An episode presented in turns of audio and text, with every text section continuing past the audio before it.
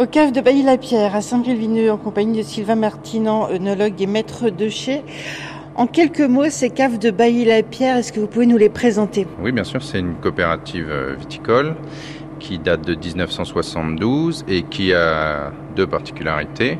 Elle est très spécialisée dans le crément de Bourgogne et elle est située dans une ancienne carrière puis champignonnière, donc dans 5 hectares de galeries euh, creusées à même le calcaire. On est à l'intérieur de cette euh, cave. Cette cave, elle a un passé historique. Oui, bien sûr. Sa fonction première, ça a été d'extraire la pierre, puisqu'on est au bord de Lyon et que Lyon, euh, rejoignant les principales villes à la fois de Lyon, puis plus loin de la banlieue et de Paris, on a extrait les pierres pour construire les maisons localement et jusque Paris, normal. Ici, on est où, Sylvain?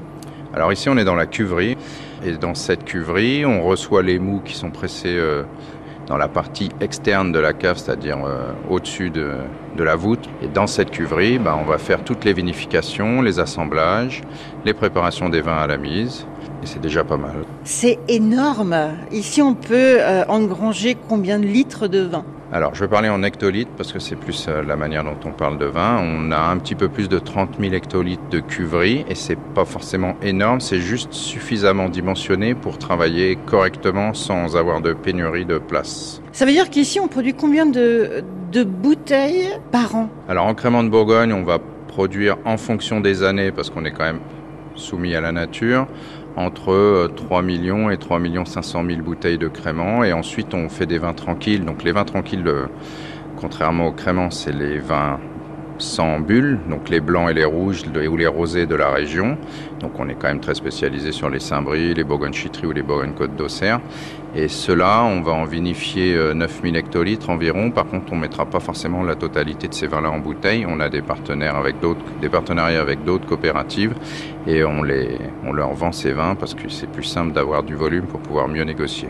On peut dire qu'ici, on est dans une, euh, une cave totalement naturelle. Hein. Alors naturelle, euh, on est dans une structure naturelle. Maintenant, c'est, pas naturellement creusé. On a eu la chance d'avoir des hommes et des femmes qui ont passé sûrement des heures euh, dans des conditions bien particulières pour extraire ces pierres. Et quand on pense à ce qu'ils ont dû endurer dans ces caves où il n'y avait pas forcément d'électricité euh, au XIVe siècle, ni de conditions de travail très pratiques, le naturel est un peu court pour moi, mais oui, c'est naturellement plus naturel qu'une construction en béton. On peut parler de la température, 12 degrés?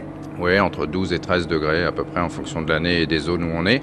Parce que par exemple dans la galerie principale, euh, comme vous avez une porte d'entrée, ce qui est mieux pour euh, revenir dans la cave, vous avez forcément un courant d'air, quelle que soit l'année, puisqu'il fait toujours au plus chaud ou plus frais dehors. Donc, euh, mais oui, c'est 13 degrés en moyenne et c'est la partie principale pour ce qui nous concerne, c'est-à-dire une température constante est la bonne et sur les 5 hectares, un bon 4 hectares de stockage pour faire ce, ce dont on parlera sûrement plus tard, la prise de mousse et le stockage des bouteilles sur latte.